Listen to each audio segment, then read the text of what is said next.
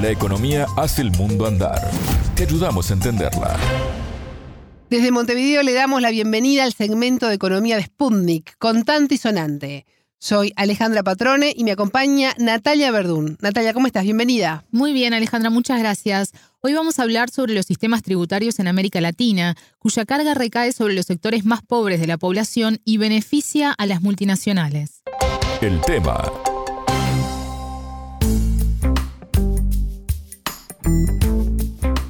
La primera semana de mayo se realizó en Colombia la primera cumbre de Latinoamérica y el Caribe para una tributación global incluyente, sostenible y equitativa. ¿Qué se trató allí?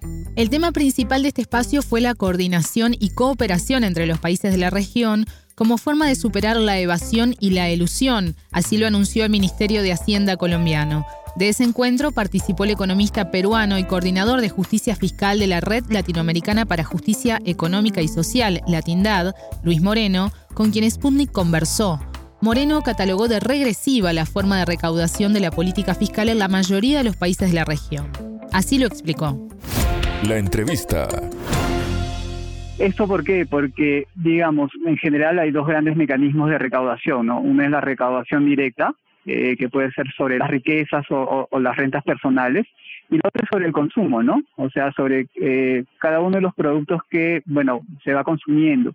La recaudación en general se basa en América Latina eh, justamente en esta, digamos, en este, en este concepto, ¿no? En la recaudación al, consumo a través del, del IVA, por ejemplo, ¿no? Que es un impuesto que lo pagamos todos y es, el, digamos, el elemento en el cual digamos, los estados eh, se basan justamente para el financiamiento de las políticas públicas. Entonces, esa es una de las primeras características ¿no? del, sistema tributario, es un sistema regresivo, ¿no? donde incluso en la otra parte, si hablamos de, los, de los, ingresos o los impuestos a, las rentas, terminan haciendo que eh, los que menos tengan sean los que financien los sistemas tributarios. ¿no? Entonces, Claro, desde una perspectiva, digamos, del contrato social debería ser quien más tenga, más, más pague, ¿no? Entonces, eso es lo que está sucediendo en principio en general en los países de América Latina.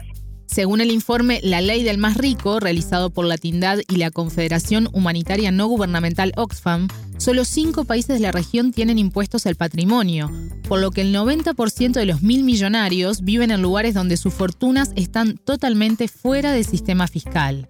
Además, 17 de los 91 mil millonarios de la región viven en países en los que no se aplica ningún impuesto a las herencias, donaciones o sucesiones. Estamos hablando de personas físicas, pero ¿qué pasa con los impuestos que pagan las empresas?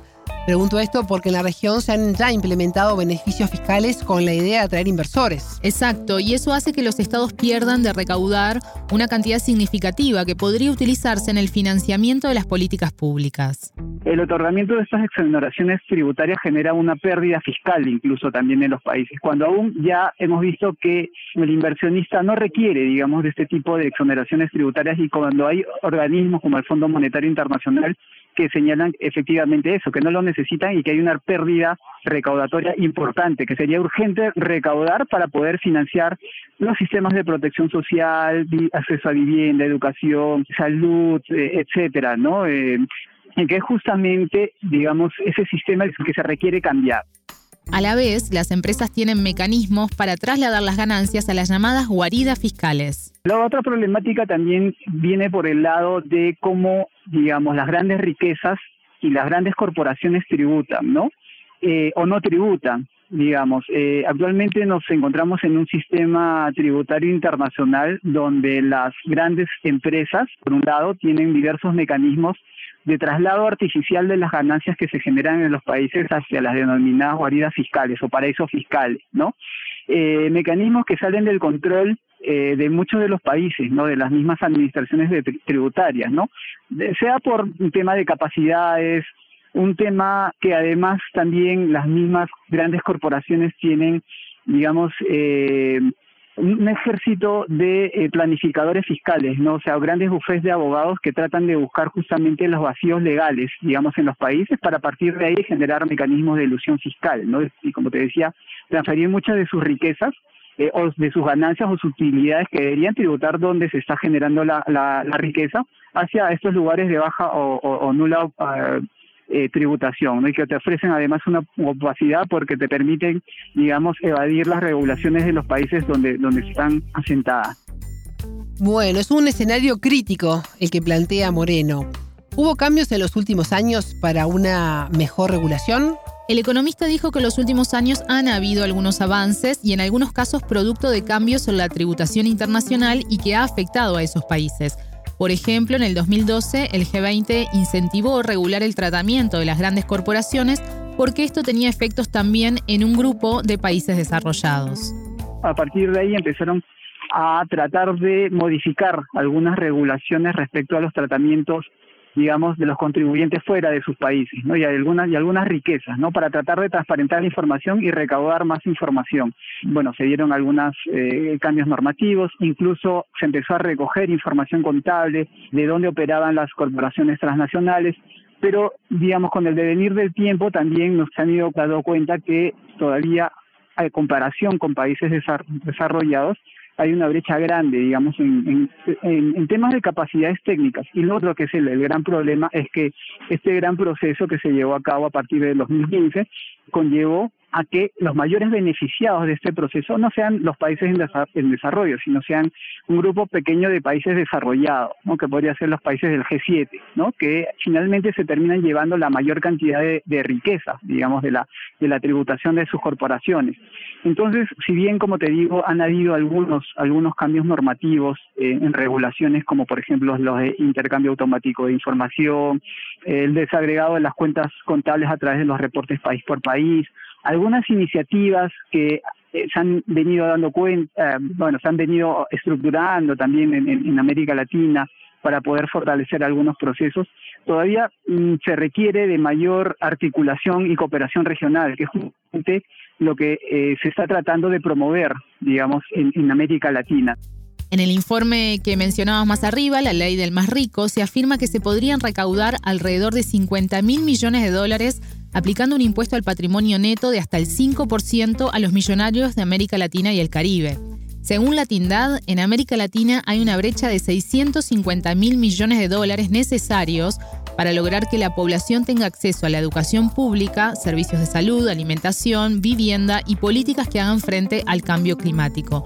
De ahí que también es necesario poner el foco en el gasto de los estados cómo gastan los, los estados, ¿no? Y la necesidad de financiamiento para financiar, digamos, los diversos sectores necesarios, ¿no? Que como te decía, se han visto envueltos en estos temas de precarización laboral, ampliación de las brechas, justamente de eh, las brechas de género, ¿no? Eh, eh, toda vez que las mujeres, digamos, son las que más soportan la, la carga tributaria, ¿no?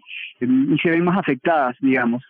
Entonces, hay toda una temática detrás que, es necesaria también abordar, sobre todo, como te decía, también eh, cómo se redistribuye los ingresos equitativamente para justamente los sectores que más se han visto afectados y donde también además tenemos organismos multilaterales, ¿no? Que eh, en vez de proponer medidas que de, de, una u otra manera ayuden a paliar o a financiar digamos, a la, a la población, digamos, más afectada, termina, por el contrario, eh, recomendando o aplicando este, políticas de austeridad, ¿no? Que es el otro problema grande, ¿no? Es de restricción del gasto público, ¿no? En un contexto donde, por el contrario, debería darse mayor financiamiento y mayor eh, apoyo, digamos, a, a los sectores que han sido más, más vulnerables, ¿no?